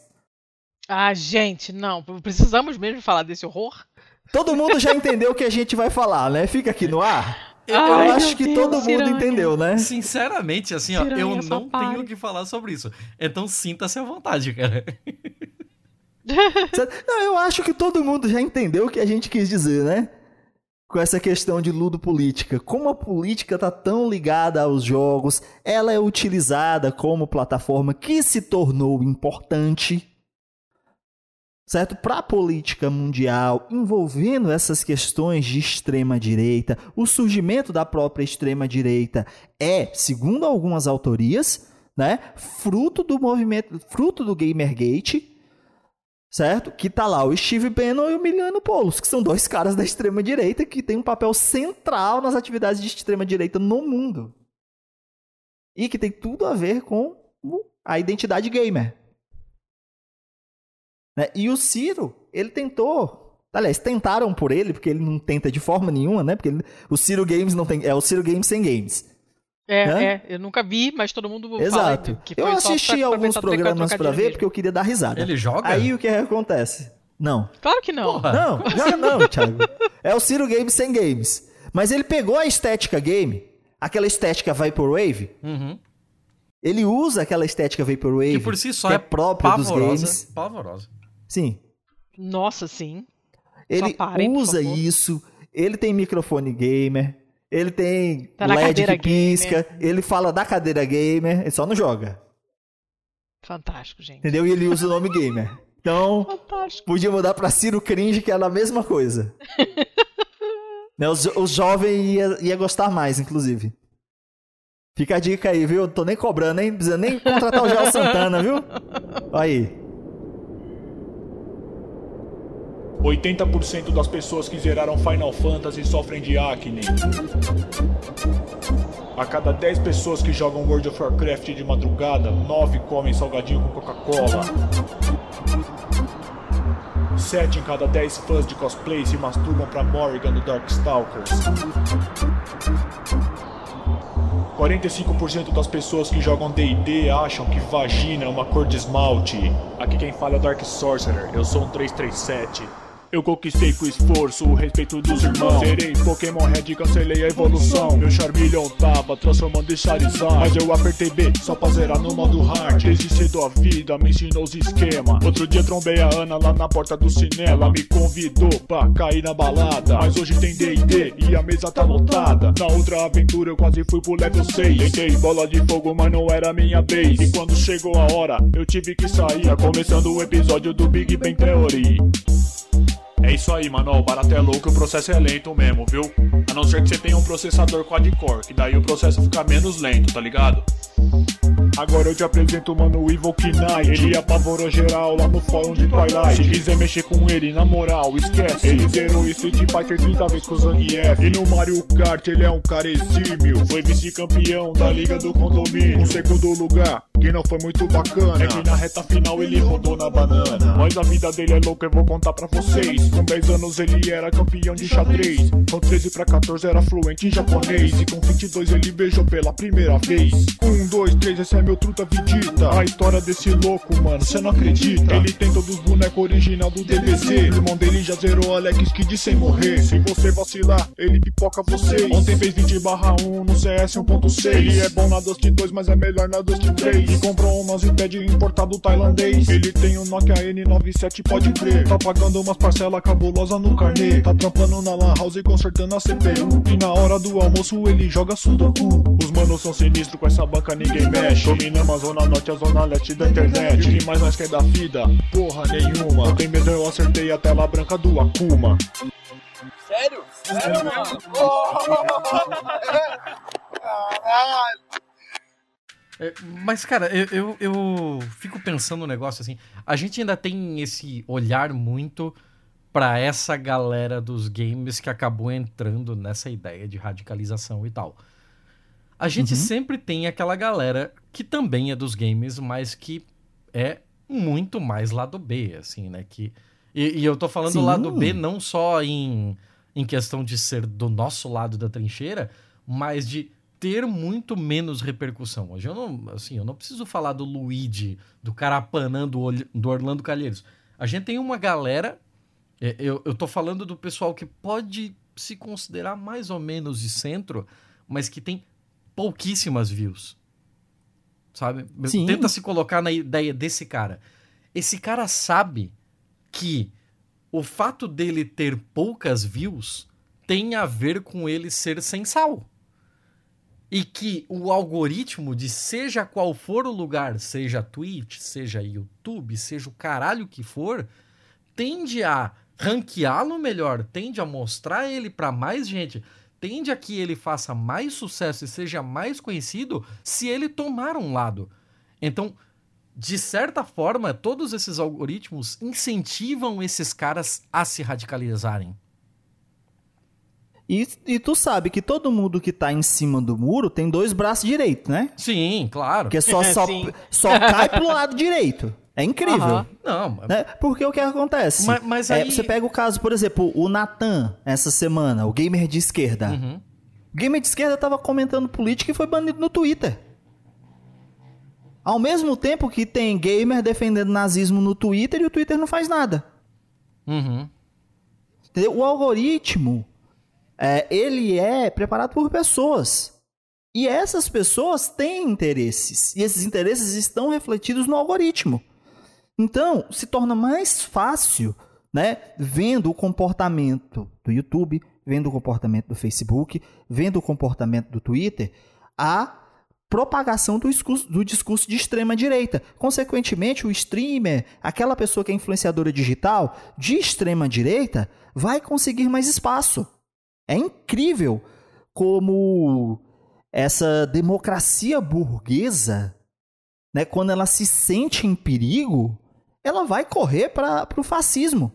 E isso está representado muito bem nesses algoritmos. E como eu disse, eles são criados por pessoas. Então, cara, mas colocar as coisas nesses termos é quase como uma. é, Sei lá, me soa de uma certa forma derrotista. Porque a gente não tem controle das ferramentas de streaming, a gente não tem controle sobre os algoritmos de recomendação, a gente não tem controle a absolutamente nada a não ser seu próprio conteúdo. Então, é como se a gente estivesse colocando que se você é um gamer que não está radicalizado à direita, você está fadado ao fracasso. É, de que forma dá para ser propositivo numa questão dessa? De que forma a gente poderia perverter essa lógica? Olha, Thiago, o que eu vejo mesmo são as redes de apoio. Né? O pessoal que. Porque assim, a, a gente diz que a esquerda é muito desunida, né? Mas a direita também é. Né? Então, todo, não- não- esse papinho de a esquerda é desunida é, é fácil. O que, é que acontece? Tem grupos de esquerda que se apoiam. Né? Por exemplo, é, você que está ouvindo aqui o Pistolando, quantas vezes você já compartilhou o Pistolando? Porque é um conteúdo né, propositivo, esquerda, que tá que a gente é, eu tô aqui falando hoje e eu sei que eu posso falar tranquilamente, né? Mas quantas vezes você já compartilhou? Porque isso a extrema direita faz. A extrema direita faz toda pessoa que ouve sai distribuindo e principalmente se for corte no Zap Zap. Exato. Sim, Entendeu? sim. Isso eles têm. O que a gente tem que construir como é, um canal de esquerda viável são comunidades. Né? Porque a esquerda tinha um papinho, e eu, aí eu vou dizer que a culpa é da esquerda em geral, de que game é coisa do capitalismo. Eu estudo games há 20 anos. Desde que eu entrei no curso de história, há mais de 20 anos que eu entrei em 2001. Isso aí é papinho, isso é besteira. Aí o Steve Bannon olhou, não, isso aqui não é papinho, não é besteira não, isso aqui é uma galera que tem grana, Tem potencial pra que caceta. tem um potencial da porra e eu vou pegar pra mim. Partiu cooptar. Exato. E aí o que, é que acontece? É, o passo que a gente tá dando hoje é o passo que a extrema direita deu lá atrás, que é o realmente de criar comunidades, de influenciar, porque a partir do momento que o algoritmo é, ele vai ver que, poxa, o conteúdo de extrema direita não tá mais dando, o capital quer grana. O capital não quer saber se você é de extrema direita ou de extrema esquerda. Não quer saber se você é o bicicletinha ou se você é o Revolu Show. O capital quer é lucrar em cima de você. O Spotify quer os seus views. Então o que, é que acontece? É, é nesse trabalho comunitário, né, de criar comunidades virtuais, que aí todos os ouvintes e todas as ouvintes né, podem fazer parte disso, é comentando, é, é mostrando. Só, eu estou ouvindo esse programa aqui, é legal. Estou ouvindo esse tema aqui, quer saber mais disso? Tem esse programa aqui. E, e difundindo essas informações. Né? Cabe do nosso lado a produção de conteúdo pensada no público. Né? Existem diversos tipos de conteúdo. Hoje o pessoal está se dando muito bem com o TikTok, por exemplo. Uhum. Né? O pessoal, ah, TikTok é rede de dancinha. Não. TikTok é uma rede de vídeos curtos que tem uma capilaridade enorme e tem um algoritmo muito generoso. É, a questão de, Muito de generoso. indicação dele parece que é muito bem acurada, né? E, tipo, com Exato. 20 minutos rodando ali, ele já entende o que, que você gosta e o que, que você não gosta. E... É, tem, tem uma moça que é jogadora de Magic, ela é trans, e, tipo, ela faz um conteúdo bem legal sobre Magic, Magic, o jogo de cartas, o Magic the Gathering, Uhum. né? E, poxa, ela, ela ficou abismada como em dois meses ela conseguiu 20 mil views em um vídeo. Tu sabe o que é a potência de 20 mil visualizações? Cara, enquanto tá criador ouvindo a de gente? conteúdo, eu posso atestar que isso é coisa para caralho. Pois é, entendeu? A gente pega, tem aquele outro que era concorrente do TikTok, que ele até dava dinheiro pras pessoas, né? Aquele você se Quai, cadastrava, você ganhava uma graninha, é, o Quai. Pois é, ele é muito forte aqui no Nordeste e no Norte. Entendeu? Então, é, é, é compreender outras formas de divu- difundir o conteúdo e, ao mesmo tempo, essa criação de comunidades. Por isso que eu acho importante, por exemplo, campanha de financiamento coletivo é muito importante. Né? Campanha de financiamento coletivo é muito importante, inclusive para combater a extrema-direita. Que você vê o pessoal do Sleep Giants Brasil, tá lá toda hora denunciando, conseguindo cortar patrocínio. Poxa, os caras conseguiram cortar o PicPay do Olavo de Carvalho, que já está seis meses sem fumar. Grande Olavo. Né? Tá aí seis meses sem fumar. Bater palmas aqui pro Olavo nesse momento, palmas lúdicas. né? E aí, Thiago, é, é dentro desse papel dos streams e dos influenciadores, é a direita repensar o seu papel diante do lúdico, diante desse jogar, compreender que as comunidades de jogos, jogadores e jogadoras e os jogos são importantes. Eu acho que isso é algo dessa geração, pelo menos para nós no Brasil. Você pega aí gamer de esquerda, você pega o Zamiliano, né? Você pega o pessoal do Holodeck, do Nautilus, que, que tem comunidades gamers, não são tão fortes, é claro, como as comunidades de extrema direita, mas que estão lá falando, né? levando uma mensagem progressista, né? E que tem esse engajamento graças às comunidades que constroem. Eu acho que essa é a parte mais importante. É você compreender que o algoritmo está contra você, você não se iludir, né? E buscar subverter o algoritmo, buscar outras plataformas e principalmente se engajar e, e desenvolver uma comunidade. Eu acho que esse é o. Se eu pudesse pensar um caminho, né, eu acho que estaria ligado a essa questão. Né? É realmente fazer um trabalho para trazer a comunidade gamer a refletir sobre a necessidade de um progressismo, porque o conservadorismo que está aí só conserva a merda que o Brasil está.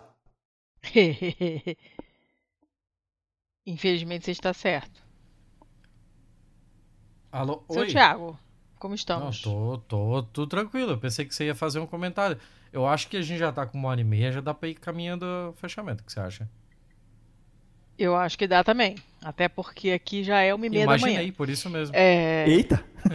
é. É. Mas assim, eu, tô, eu vou. Essa pauta vai ficar bem legal, porque o Jefferson tava tão animado pra gravar que ele me mandou um monte de coisa. eu vou aproveitar isso tudo pra botar tudo na pauta.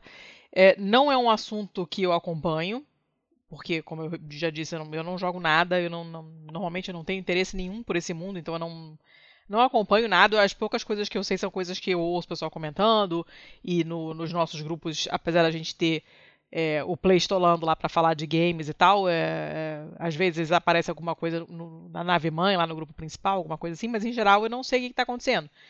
E, e eu tenho consciência de que tem muita coisa importante rolando, até pelo tamanho dessa indústria, né? Então é sempre legal ouvir é, um- um- umas coisas maneiras sobre. maneiras importantes, relevantes pra caramba sobre esse assunto que eu, de outra forma, eu não, não correria atrás pra me informar. Gostei, aprendi coisa pra caceta hoje, estou assim, boca aberta com a minha ignorância. Agora estou um pouco menos ignorante, então vou dormir feliz hoje. Já facilita a minha vida, me sinto menos estúpida. É, Jefferson, mais alguma coisa que você acha que ficou de fora, que, você não- que a gente não comentou? Eu acho que é, nós fizemos um bom apanhado, tanto sobre ludopolítica, né? O conceito não é um conceito muito difícil de se compreender e eu acho que ficou bem exemplificado, né? A gente partiu de exemplo dentro de jogo, fora de jogo, na comunidade, na interpretação do que é o jogo e a experiência de jogar. Uhum.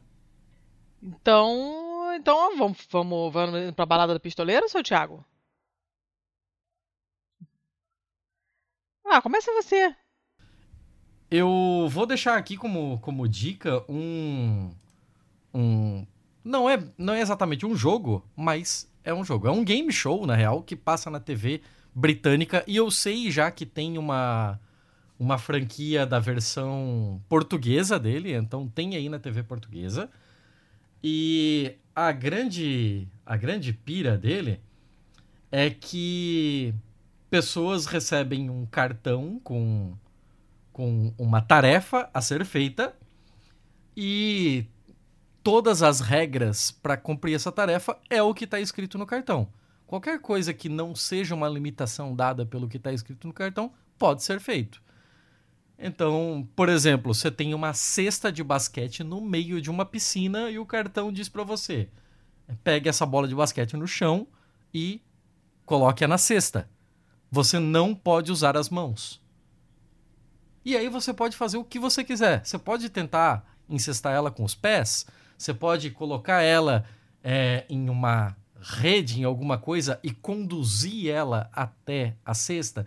Você pode escalar a cesta com ela pendurada nas costas.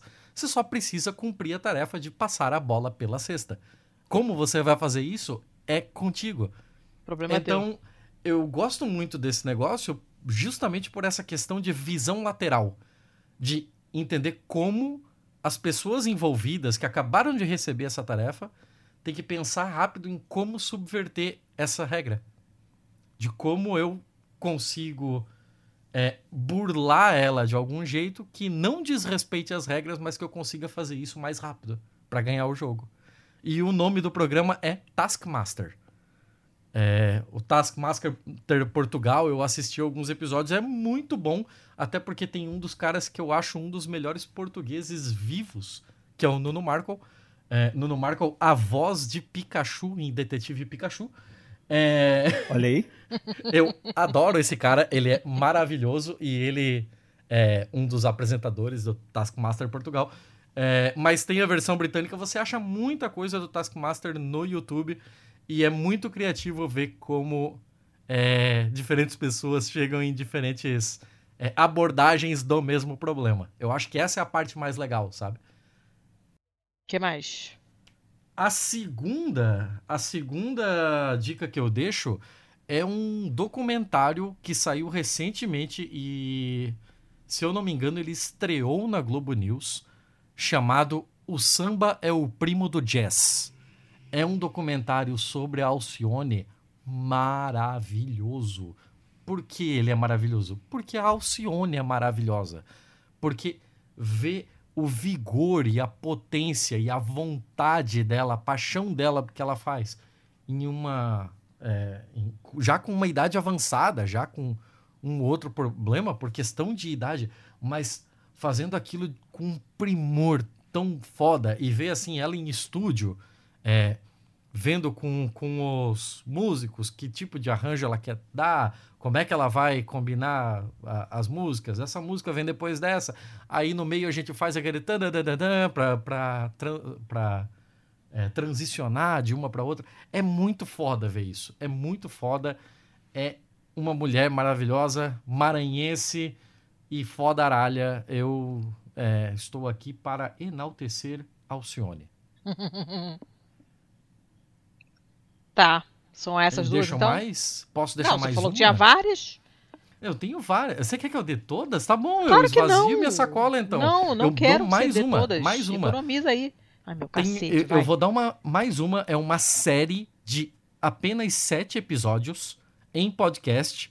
É um podcast colombiano da Globo deles, que é a Rede Caracol. Ah, e o nome do podcast é Irrepetible. E são sete episódios sobre sete é, impactos diferentes da guerra é, contra a guerrilha durante todos os últimos décadas da história colombiana. E então, tipo, você tem ali uma questão sobre um prefeito assassinado quando fez uma caminhada pela paz. É, você tem o lado de indígenas que foram retirados do seu território. Você tem é, uma- a questão dos cocaleiros que foram assediados e, e foram é, violentados. É, e o primeiro episódio, para mim, é o principal deles, porque é o episódio de um grupo de militares que resolve dar um basta e contar tudo o que aconteceu. E é, é, é, é pesado, mas é relativamente rápido e é muito bom. Irrepetível. Tá. Vou eu então agora. É, ao contrário de você, eu consigo consumir ficção. Eu não fico restrita a não ficção e política com você, porque até porque eu ia ficar maluca, tipo você. Então eu vou recomendar uma obra de ficção Eu tô sendo atacado, que é eu o que a gente nada. está lendo. Eu não, não estou te atacando, estou constatando um fato. É, a gente está lendo no, no Pistolendo, que é o nosso grupo lá, o subgrupo né, para falar de literatura. A gente criou esse clube do livro. E esse mês a gente está lendo esse livro, que é o Belas Maldições, do Neil Gaiman. E eu também recomendo a série, que tá no Amazon Prime Video. E eu a recomendo pra caramba, a série é linda bonita mesmo, bem feita, o, o- o elenco é sensacional. Mas eu recomendo que vocês leiam também o livro antes. É uma delícia de leitura, bem é, bem light, assim, tem várias coisas que você para e fica pensando, hum. Mas ao mesmo tempo é uma leitura muito gostosa, flui bastante, assim, é muito bom de ler. Bem britânica, é bem britânico, porque é um livro. E então eu super aconselho que leiam e depois, se quiserem, vejam a série. São, então é uma, é uma dica dois em um, digamos assim. Mas eu tô. Eu já tinha lido, li esse livro há muitos anos. Eu anoto, né? Eu costumo anotar a lápis na, na- no começo do livro, onde eu comprei e quando. E eu anoto quando eu começo a ler e quando eu termino. E aí eu fui de curiosidade, fui lá ver. E, cara, tem mais de 10 anos que eu li esse livro, eu não lembrava de merda nenhuma. Eu vi a série eh, mais ou menos recentemente, mas não lembrava de nada do livro. Aí eu falei, ah, beleza, ótimo, oportunidade para ler de novo. E estou curtindo tudo de novo. Então, continuo recomendando, é muito legal de ler e muito legal de ver a série. Ah, essas são as minhas dicas. Seu Jefferson. Vamos lá. Eu vou indicar um joguinho, jo- meu joguinho de fazendinha preferido atual, que é o Stardew Valley, que foi um jogo que foi desenvolvido por uma pessoa. Lindíssimo. Lindíssimo. É, é- é basicamente você é um você recebe uma fazendinha, né? E você tem que cuidar da fazendinha. Você vai plantar, criar bichinho, vai na cidade comprar as coisinhas, vai pros festivais, tem uma vidazinha comunitária bem tranquila. Você fica lá relaxando, tirando leite da vaca, fazendo maionese, certo? É, eu joguei pra você relaxar, pra ficar tranquilo. E é muito bonito o jogo. Certo? Exato. Tem pra celular, tem pra todas as plataformas. Roda até numa torradeira. Ai, meu Deus. Certo? É, é ótimo, assim, que você fica leve, tranquilo. É o meu, meu tipo de jogo favorito. Joguinho de fazendinha. Desde que não pareça com Minecraft, que tem uns joguinhos que parece, de fazendinha que parece com Minecraft que eu acho horrível. Certo? Minha segunda dica é uma dica social. Certo? Ó.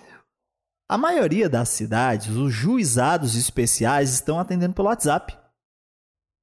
Ah, olha só. Então, se você tem problema com suas compras online, se a Amazon não entregou um produto que você tinha que receber para poder dar um curso e perdeu o contrato porque a Amazon não entregou, disse que ia entregar no outro dia, não entregou, passou uma semana ali enrolando e não lhe entregou, você pode Aconteceu entrar com em seu contato primo. é, com um vizinho, né? Né? E você comprou uma porteiro. série de outros produtos em volta desse produto, Ai, meu Deus. né? Só piora. É, e esse produto custava mais de 3 mil reais, Ô, meu cacete. né? Mesmo você tendo recebido o reembolso, você pode entrar no juizado, certo? Os juizados especiais são para pequenas causas, certo? Você não precisa de advogado, de advogada, né? E pelo WhatsApp, aí. pelo menos a experiência que eu estou tendo, eles orientam em tudo. Só tem que me mandar isso, falta esse documento aqui, faça essa descrição, me explica como é que foi isso prepara, faz a, a- a parte burocrática todinha para você do processo. De graça, pelo WhatsApp, você não precisa sair de casa, certo? Então, eu acho que no Brasil todo isso está acontecendo. Pelo menos no Ceará, né, o meu estado aqui, no Ceará isso está acontecendo. Os juizados especiais estão atendendo pelo WhatsApp. Então, você pode ir no fórum ou no site do fórum da sua cidade para pegar o número WhatsApp e resolver esses pequenos problemas da sua vida. Assim você não vai precisar estar se deslocando ao fórum você vai poder resolver isso, né? Enquanto joga Stardew Valley. de É, você joga, tá jogando Stardew Valley aqui, aí quando estiver passando de um dia pro outro, que tá aparecendo o que você vendeu, o que, é que você ganhou e tal, aí você vai, muda de tela, vai lá, fala com o pessoal do juizado e volta pro Stardew Valley. certo? Então, fiquem, fiquem atentos e atentas, porque é uma grande oportunidade aí da gente resolver certos problemas das nossas vidas que nós deixamos para lá. Né? Porque se não fosse desse jeito, eu teria deixado para lá. Não vou mentir. Ou eu não, vizinho. Meu vizinho teria deixado pra lá. É que ele parece muito comigo, aí eu fico confundindo, liga não. Ah, Mas é- sim. É, tá. é totalmente meu vizinho, viu, pessoal? tá, entendemos. Certo? entendemos. Então eu vou deixar essas duas Certão. diquinhas aqui, certo? Um joguinho, o juizado especial da sua cidade. É só procurar no fórum mesmo. Ei, eu quero o WhatsApp do pessoal do juizado especial. Aí já te dá um número, né? E mesmo se você não for utilizar, compartilhe. Pessoas necessitam disso. O juizado especial é uma coisa muito importante para nós, principalmente Uhum. nas relações de consumo. Excelente, excelente. Muito, muito boa dica. Aí, não tinha a menor ideia disso, tô chocadita. É... Jabás, quem quiser correr atrás do que você faz, te acha aonde, seu Jefferson? Olha, eu tenho um canal no YouTube que está parado, né, que é o Pesquisa e Jogos, é onde eu falo de formação científica, divulgação científica e ciência dos jogos. Esse canal está parado porque ele foi um dos primeiros canais a ser desmonetizado graças ao bolsonarismo. Aí eu fiquei puto e parei de produzir nesse canal. Não, não está errado, não desculpa. Aí que eu não vou estar dando tanto dinheiro, tanto da minha vida e do meu trabalho pro YouTube, mas aí como eu sou uma pessoa não tão inteligente, porque eu acabei de perceber isso depois que eu falei isso, né, eu criei outro canal. eu criei outro canal que é o Jefferson Antunes FC, que é não é de futebol clube, é de formação científica, Né? Porque minha área de atuação como pesquisador, eu pesquiso jogos. Então, no Jefferson Antunes FC, você vai encontrar conteúdo justamente sobre formação científica, divulgação científica, que como pesquisador eu atuo na pesquisa da ciência dos jogos e como professor eu sou professor de, da antiga metodologia do trabalho científico chata pra caralho. Certo? Eu- meu trabalho é formar cientistas, então eu trabalho com formação científica, não com MTC Tá. certo? Se vocês quiserem me ouvir mais um pouco, eu participo de vez em quando do A Luz do Candeeiro, que é o podcast pessoal aqui do Nordeste, divulgação científica. Né? A gente fala sobre diversos temas voltados à tecnologia, à educação. Geralmente eu estou mais nas pautas de educação e de política, certo? Se vocês quiserem saber um pouquinho do meu trabalho científico, né, das minhas pesquisas, eu vou deixar o link do meu Google Scholar, que é o que está mais fácil, né? O Google Acadêmico está mais organizadozinho, né? Que Lattes é demais, mas lá também tem o Lattes, então se vocês quiserem, fiquem à vontade. Né? O meu Twitter, arroba Calderacha, aí troco os As por números 4, porque alguém pegou do- os As dos meu, do meu nick. Ah, meu Deus, não teve essa. É, arroba Calderache no Instagram e no Facebook, arroba Jefferson Calderache. Vocês podem me encontrar por lá. Se você for uma pessoa de extrema direita, não me procure. Eu não gosto de você de graça. É, Não precisa nem dizer, né? Por que, que você tá ouvindo isso aqui mesmo? É, vaza. É, vem cá. Então, então tá, né? O Thiago, o Thiago disse que a internet dele caiu. Então foi isso mesmo que aconteceu. Ainda bem que ele já tinha dado as dicas dele. É, então eu vou passar aqui os, os recadinhos rapidamente, que vocês já sabem, mas enfim, né? Não custa repetir. Nós estamos no Twitter e no Instagram como arroba pistolandopod. Nós recebemos mensagens pelo contato arroba pistolando.com para quem gosta de e-mail. Nós. que mais? Nós temos parceria com a vesteesquerda.com.br e aí com o cupom Pistola10 você ganha 10% de desconto. Temos a nossa parceria com a Boitempo, boitempoeditorial.com.br barra pistolando, e aí o que vocês comprarem por esse link a gente ganha um, um lá, que vocês já sabem. Ah, nosso financiamento, financiamento coletivo, nós temos o catarse.me barra pistolando, temos o PicPay, estamos lá como pistolando, é, aceitamos de bom grado Pix pelo contato arroba pistolando.com, é a nossa chave Pix, e patreon.com barra pistolando para quem estiver fora do Brasil. E, e aí, quem quiser nos apoiar de maneira recorrente, ah, ganham acesso à Pistolândia. Inclusive, o Jefferson está lá. Sim! Ha! Está lá. E é o melhor grupo, cheio de, cheio de grupo novo, como a gente explicou no episódio passado. E quem não tá lá, tá só perdendo, porque os papos estão cada vez melhores.